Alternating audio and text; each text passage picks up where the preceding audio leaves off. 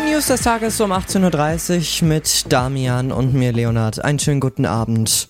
Guten Abend. Die Bundeskanzlerin Angela Merkel hat in der Corona-Krise weiter zu größerer Vorsicht aufgerufen. Wir dürfen uns keine Sekunde in Sicherheit wiegen, sagte die CDU-Politikerin nach der Sitzung des Corona-Kabinetts. Ihren Aussagen zufolge wäre es jammerschade, wenn Deutschland wieder in einen Rückfall in der Corona-Krise käme. Wenn es erst einmal wieder so weit kommen sollte, wäre der Shutdown unvermeidbar. Das gilt auch im Interesse der Wirtschaft, es jetzt zu verhindern, nicht in so einen Shutdown zu kommen.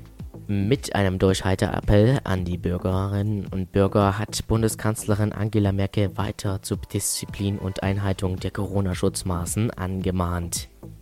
Deutschland sei noch lange nicht über dem Berg, warnte sie.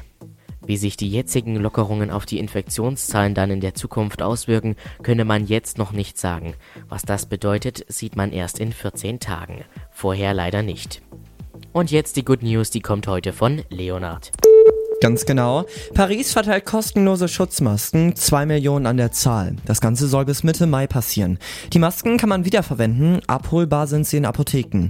Zuerst sollen die Masken die Menschen bekommen, die zur Risikogruppe gehören, das sagte Bürgermeisterin Ida Go. Der Ballungsraum Paris ist am schwersten vom Virus betroffen, des Weiteren ist Paris die am dichtesten besiedelte Hauptstadt Europas. Die Masken selbst schützen nicht vor dem Virus, das Risiko, andere aber anzustecken, sinkt.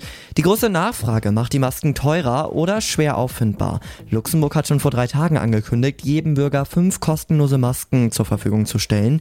Hier gibt es aber auch eine generelle Maskenpflicht. In Deutschland ist die nur in manchen Bundesländern vorhanden.